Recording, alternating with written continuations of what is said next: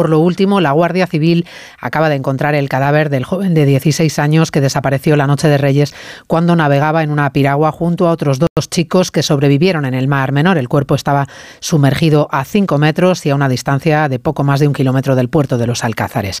Otra vez